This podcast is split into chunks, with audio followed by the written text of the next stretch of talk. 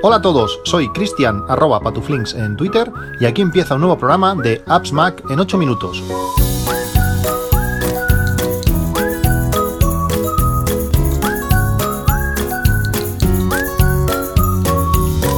Hola a todos, 19 de mayo de 2022, muchos días desde el último capítulo, con muchas cosas en la cabeza, con muchos proyectos nuevos que, que, estoy, que estoy arrancando y muy poco tiempo. No sé vosotros, pero desde, bueno, ha llegado el calor, se está acercando ya el, verano, los niños están a punto o muy cerca de, tener vacaciones y bueno, hay que entretenerlos, hay que hacer cosas con ellos y, este año pues tengo más ganas que, nunca de, pasar un tiempo con ellos, eh, se están haciendo mayores y están en ese punto de que aún no son adultos, pero para muchas cosas... Eh, se comportan como tales. Ya puedes confiar en ellos, puedes darles responsabilidades. Bueno, realmente es, un momento bastante dulce. Dentro de poco me, no querrán estar conmigo, por decirlo así, y ahora hay que aprovechar estos, estos momentos. Además, con, estos eh, meses, estos eh, años que hemos estado sin poder, sin poder hacer eh, grandes cosas. Este año pinta que va a ser un año de, viajes, de recuperar un poco el, tiempo, el tiempo perdido. Os he hablado muchas veces que me toca, me toca ir a Nueva York en mayo, creo que era o marzo, ahora no me acuerdo ya bien, de, de 2020, de 2020, justo pues dos meses después del confinamiento. Eh, teníamos un viaje ya preparado para Nueva York, teníamos los vuelos, teníamos los hoteles, teníamos todo, pero bueno, lógicamente no, no, no, pudimos, no pudimos ir. Y he ido retrasando ese, ese viaje y eh, no me he atrevido a hacerlo este año y seguramente pues el año que viene sea, sea el momento. Como digo, mis hijos están en ese momento dulce para poder hacer muchas cosas con ellos y, que respondan y que respondan bien. Pues bueno, como digo, ha llegado el momento de hacer todas estas cosas. Eh, ¿Cómo vamos a empezar? Bueno, pues en principio vamos a ir eh, a, Bruselas con mi hija. Eh, hace, hace bastantes años, cuando mi hijo tenía 5 años, eh, un día pues le di una sorpresa, creo que lo he explicado alguna vez, pero bueno, le di una sorpresa y nos fuimos los dos pues un, un, par de días a, Turín. Y le prometí a mi hija que cuando ella tuviese esa edad, que haríamos un viaje también los, dos juntos. Por diferentes, por diferentes circunstancias, al final la cosa no se dio y ahora ha llegado el momento de, hacerlo. Estuve mirando diferentes posibilidades que salieran de aquí del aeropuerto de Reus, que tenemos a pues no sé, 6 o 7 kilómetros es mucho más cómodo que desplazarte hasta Barcelona, eh, dejar el coche por allí, aquí puedes ir casi andando o que te lleve cualquiera, y, bueno, pues nos iremos eh, dentro de, unas semanas, iremos los dos, los dos solos a, Bruselas, cosa que me hace, me hace mucha, mucha ilusión. Bélgica es un país que, que me encanta, ella no ha volado nunca y bueno, tenemos ganas de, estar juntos y de disfrutarlo y de pasar estos días, estos tres o cuatro días que estaremos, pues eh, viendo eh, este país eh, que, me encanta. Después, un año más, igual que hicimos el, año que viene, y espero que esta vez no pase como, como nos pasó, que me rayaron el coche, volveremos de nuevo al Pirineo aragonés. realmente es un, como os comenté, en un pueblo, en un pueblo con muy pocos habitantes, donde en mitad del Pirineo, donde tienes cerca pues bastantes cosas turísticas que hacer, donde las temperaturas temperaturas pues son mucho mejores aquí en la costa con, la humedad que tenemos. Va a ser eh, bueno pues volver a, cosas que hemos hecho estos últimos años porque hemos ido varias veces y buscar pues nuevos objetivos eh, tocando a Francia o, bueno, o, en, otras ubicaciones que, no hayamos estado para bueno eh, intentar pasar unos días también en familia que puede estar que puede estar muy bien. Este año también nos toca ir de crucero. En 2020 también, pues bueno, mis padres, eh, por el aniversario de mi padre o de mi madre, ya ni me acuerdo, eh, nos quisieron regalar a toda la familia, bueno, a, sus hijos un, crucero y bueno, pues al final se ha ido aplazando, se ha ido aplazando y tiene pinta, todo parece que este año va a ser el, momento indicado. Nos han cambiado de barco tantas veces porque lógicamente estos años han sido años complicados, las eh, compañías, ha habido compañías que, han quebrado, nuestra compañía de crucero pues quebró, han adquirido pues otra compañía el barco, bueno, un rollo, y al final pues, nos han cambiado de, viaje varias veces. No, tenemos, aún no tengo claro ni por qué ciudades vamos a estar, pero parece bastante factible que este año sí que vayamos de crucero y seguramente pues también nos lo pasaremos muy bien, será alguna experiencia distinta, no he hecho nunca un crucero y bueno, tengo ganas de, ver qué, es, qué es esto. Y último objetivo para este año, veremos si este, este no es tan, tan factible, es eh, pues ir los cuatro o, con mis hijos por lo menos a, Londres. Eh, también es una ciudad que, me encanta, que he estado solo, solo, una vez, que no me quedan muchas cosas pendientes y con todo el tema de Harry Potter, que es una, una unas películas que a mí no me dicen demasiado, pero a mis hijos les encanta, pues bueno, visitar la, la ciudad y, bueno, y poder ver todas estas eh, rutas y algunas... Eh, sí, hay bastantes cosas turísticas relacionadas con, Harry Potter. Como veis, muchos objetivos eh, cercanos y eh, lógicamente pues me gustaría pues poder inmortalizar eh, todo, todo esto. Eh, para mí el iPhone es, es, una, es una cámara genial, poderlo hacer, hacer poder hacer fotografías con, con, el iPhone con el iPhone es espectacular y en mi caso ha sustituido pues a mi reflex en, en todos los en todos los casos y bueno para vídeo pues casi que aún es mejor. hay bueno en muchísimas circunstancias que te puedes sacar el, el, el teléfono, hacer la foto, grabar vídeo con una calidad excelente, además con estos efectos que los nuevos eh, eh, el último iOS, eh, iOS 15 pues introdujo este, este, video, este modo de cine que realmente está, está muy bien. Pero también hay otras circunstancias en que no es demasiado cómodo de, usar. por ejemplo, cuando, cuando voy corriendo, grabar mientras corres pues no es lo mejor. además, teniendo el, iPhone 13 Pro Max, pues la dificultad aumenta. También no es fácil donde hay mucha gente. imaginaos pues en un concierto, un día que, está lloviendo y, no y tienes, por ejemplo, el paraguas en la mano, eh, en un partido de fútbol, entrando en un estadio, cosas así, pues eh, sacar el iPhone, colocar en una posición eh, buena para grabar y todo eso, pues no, para mí no es, no es lo suyo. Y en estos casos lo que hago es utilizar mi, vieja GoPro Hero Session 4, no sé si os acordáis, una cámara de GoPro chiquitita, que es el tamaño justo de la lente, es, es como un cubo, como un cubito de hielo o algo así es súper cómoda de llevar, es muy pequeña, es muy compacta, te la guardas en un bolsillo de una forma muy rápida, simplemente tocas el botón, empieza a grabar cuando vuelves a apretar para y te la puedes guardar en el bolsillo y listo. Tiene un angular excelente, hay mucha gente que no le gusta este, este angular tan extremo que hace GoPro, aunque puedes, bueno, pues puedes cambiar un poquito eh, el modo lineal o puedes cambiar, bueno, un poquito el, angular que no sea tan extremo, pero a mí eso en muchos casos me, me ayuda. La calidad de imagen es muy buena para, para la para el tamaño de cámara que, tienes, sobre todo si, las condiciones de, luz eh, ayudan. Eh, pero también tiene sus handicaps. Grabar con esta, con esta GoPro, pues eso, a cuando la luz es, es, baja, pues la calidad no es nada buena. Esta cámara, esta Giro Session 4 que tiene pues 4 o 5 años, eh, no estabiliza, no estabiliza nada y eso se nota, se nota muchísimo cuando te acostumbras a una, estabilización eh, espectacular como la hace el iPhone o, las nuevas versiones de, de, este tipo de cámaras, pues mm, lógicamente, y ves esto, eh, la cosa se mueve. Cuando mi hijo, por ejemplo, la usa, que alguna vez le, he dejado que grabe, pues parece que tenga, que tenga problemas en las manos porque se mueve espectacular. Claro, luego él ve el vídeo, estamos acostumbrados a ver vídeos en YouTube de calidad extrema y ves lo que has grabado tú y dices, pero ¿cómo puede ser? ¿Esta cámara no va bien o qué, qué le pasa? No, es que las cosas son, son complicadas y si no tenemos ayuda de, software y hardware, pues aún, aún es más. Y además, esta, esta GoPro Hero 4 Session, pues no tiene nada de 360. No sé si es algo bueno o malo, pero no tiene nada de, 3, de 360. Em, como, mi, como esta cámara GoPro no es que la utilice excesivamente, pero sí que hay muchos momentos que me encantaría pues, poder tener eh, una, una, cámara con mayor calidad, con mejores características, pues me he estado planteando si comprar una nueva cámara y tengo dos opciones.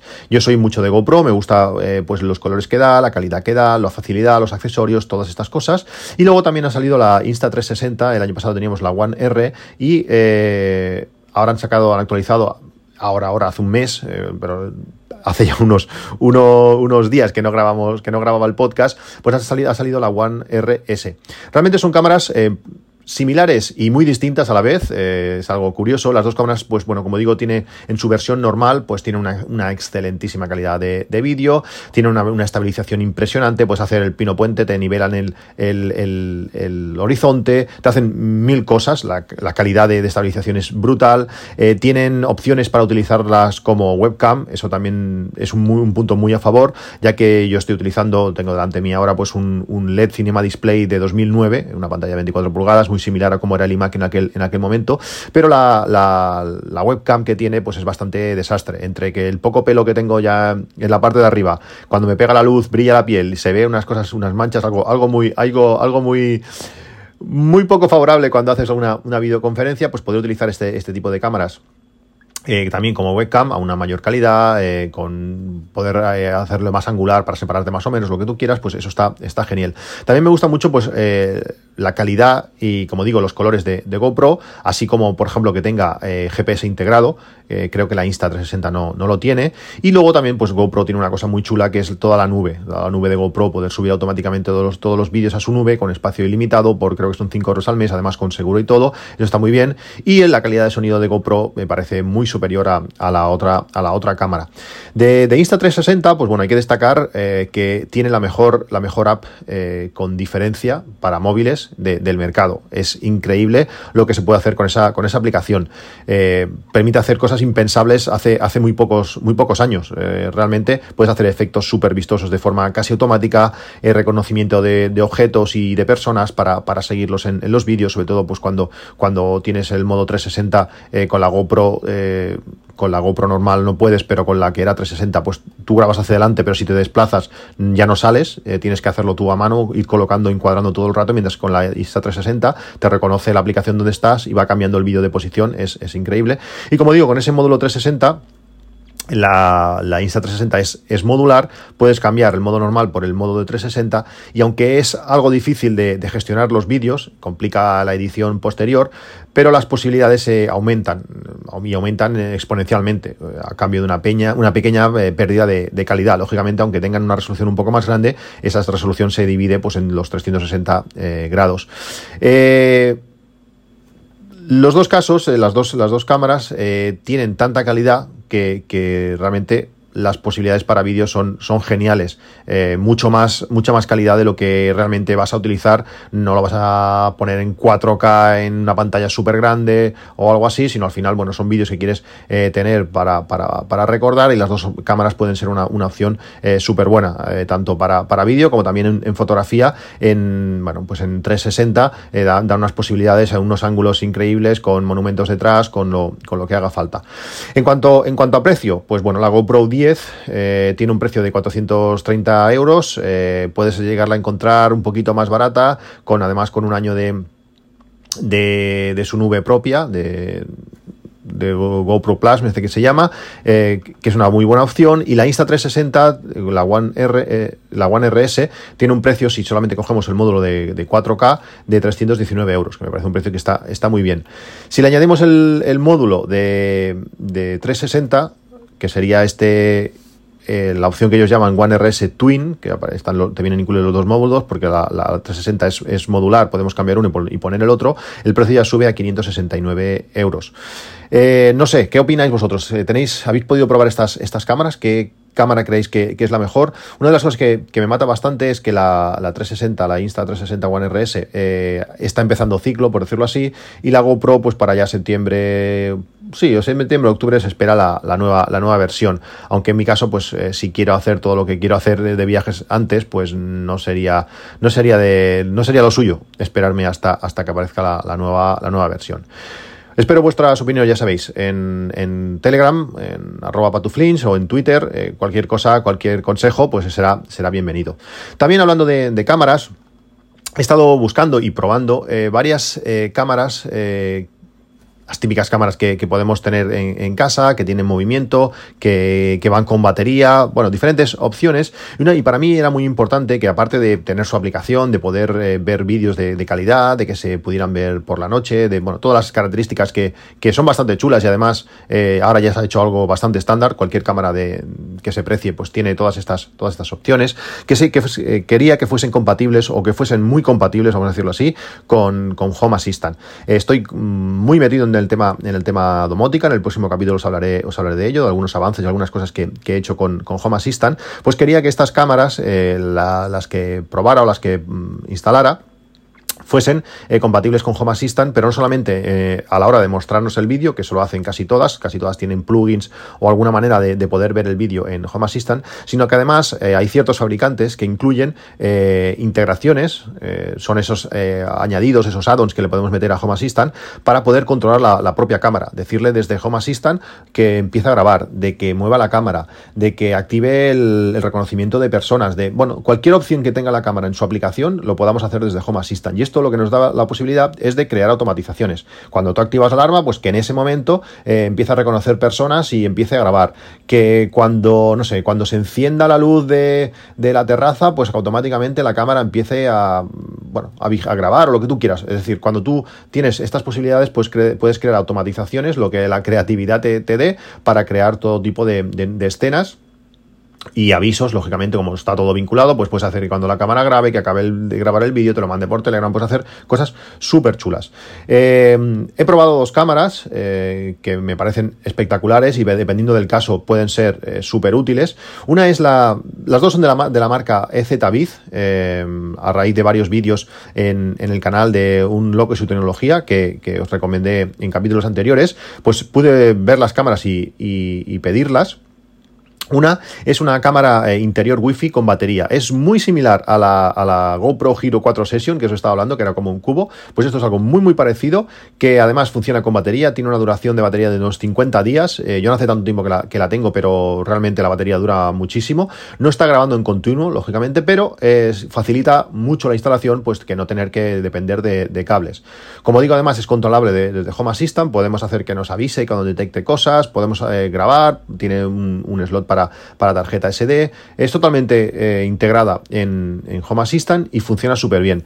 Esta cámara, eh, que tiene una calidad muy decente, eh, tiene un precio de 68 euros y en ciertas condiciones, como digo, lo podéis pegar en cualquier lado y esta cámara pues nos puede sacar de, o nos puede ayudar en ciertas necesidades de que no podemos mandar un cable, pues yo que sé, a la, parte de fuera del balcón, siempre teniendo en cuenta de que no podemos grabar la calle y todas estas cosas, o en un patio interior donde no podemos eh, atravesar la fachada para pasar un cable, no sé, cualquier situación así que, que, que sea necesario ese tipo de cámara. Yo lo tengo, por ejemplo, puesto en la terraza, eh, no apunta hacia nadie, eh, sino simplemente solamente a la terraza y me ha permitido eso, no tener que pasar ningún cable ni nada para poder tener, una, tener imagen, que me avise en Home Assistant cuando, cuando pasen ciertas cosas y me da muchas posibilidades. Otra, otra cámara que también tengo, esta también la tengo fuera de la terraza, pero en una parte más exterior donde mm, ahí se puede mojar porque esta cámara eh, sí que permite uso exterior y permite que, se moje con, lluvia. También es de la marca, como digo, EZBiz, eh, es una cámara exterior 360, tiene, tiene un precio creo que solamente es hasta hoy de 72 euros con, un cupón de 20 euros, 20% eh, de descuento que, que, está incluido. Y realmente esta cámara es espectacular. Es como una, como una bola con dos antenas y permite moverla eh, desde, desde cualquier posición. También, lógicamente, controlable desde, desde Home Assistant con todas sus posibilidades. Aún, tiene, aún hace más cosas que, que la otra, porque además, como esta sí que necesita corriente, pues puede estar emitiendo vídeo en, en, continuo. Podemos elegir eh, diferentes calidades de grabación. Podemos elegir que grabe en, en, H265 o H264. Permite muchas, muchas cosas muy chulas y con una calidad eh, excelente. Es la cámara, es la cámara ideal para tenerlas en en, exterior y poderlos integrar en nuestro sistema domótico. Eh, lógicamente tenéis como siempre todos los enlaces en las notas del podcast por si, le, por lo que queréis eh, echar un ojo y también si tenéis alguna cámara pues que, habéis probado que sea compatible con Home Assistant de esta manera y que me quisieseis recomendar pues como siempre eh, Twitter abierto, Telegram abierto, lo podéis hacer en el grupo, están comentando cosas muy chulas también en, el grupo de, de, Telegram y bueno, yo estoy abierto a cualquier nueva prueba y posibilidad. ¿Qué más? Em, os hablé de que había comprado varios, eh, varios Amazon Echo para, para mis hijos y eh, los Amazon Echo también podemos activarlos como cámaras de, de seguridad en diferentes, bueno, hay que meterse por los menús de, de, cada, de cada altavoz y activar eh, esta, esta opción. Si hacemos eso, nos vamos a la, a la, aplicación de Alejandra y desde allí podemos activar la cámara de cada dispositivo. Lo podemos utilizar, bueno, pues si tenemos uno en cada habitación, pues cuando estemos fuera de casa podríamos activarlos y ver en vídeo qué está pasando en nuestra, en nuestra casa. Si tenéis eh, altavoces eco con pantalla, pues puede ser una opción eh, extra, pues poder pues, tener más cámaras en, sitios eh, distintos, pues para poder ver qué está pasando en, nuestra casa.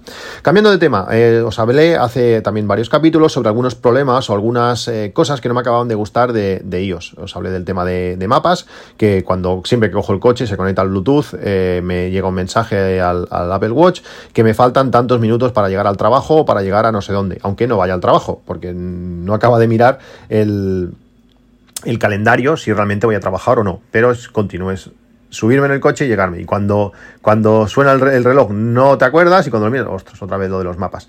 Aunque probé de desactivar diferentes cosas, me siguen llegando. Y lo mismo que con el tema del volumen, eh, aviso de volumen excesivo en auriculares. Os lo comenté también, que había hecho diferentes cosas para intentar evitar que esto pasara y me sigue pasando. Me pasa menos, pero me sigue, me sigue pasando.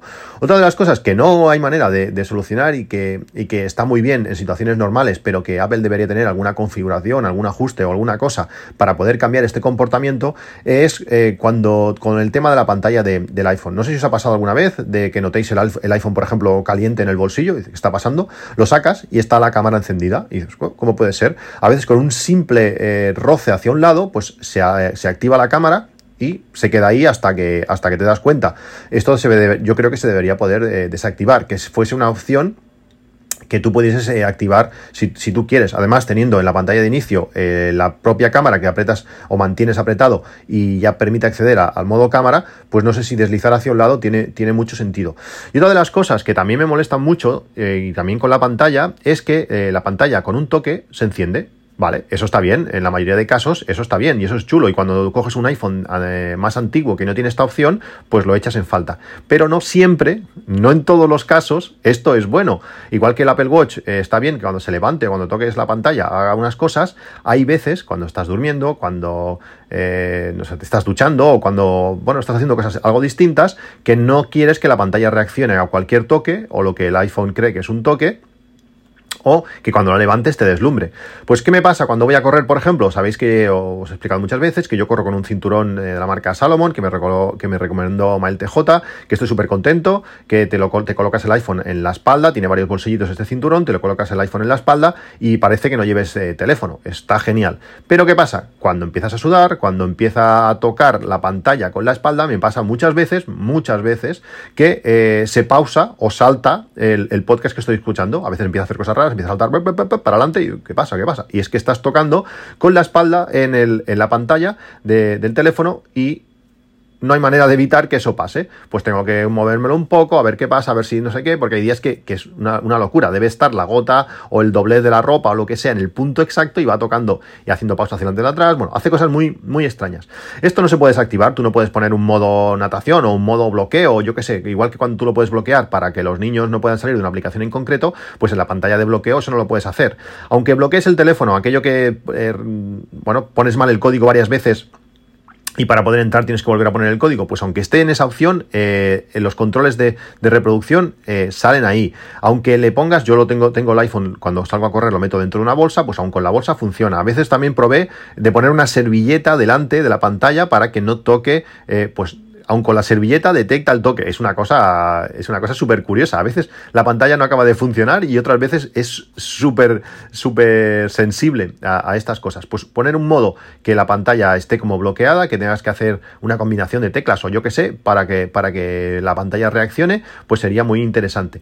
Y también relacionado con el tema, con este tema de, del audio, me lo comentó también un, oyente, Anto RM, es eh, que en muchos casos, por ejemplo, con los, con los AirPods no pasa, pero cuando te subes en el coche, como tengas puesta la opción de, de, Bluetooth, puedes tener, por ejemplo, la radio puesta, pero cuando tengas la opción de, Bluetooth, en cuanto entras el coche, el coche se enciende o la radio se enciende, automáticamente se pone, se pone en play.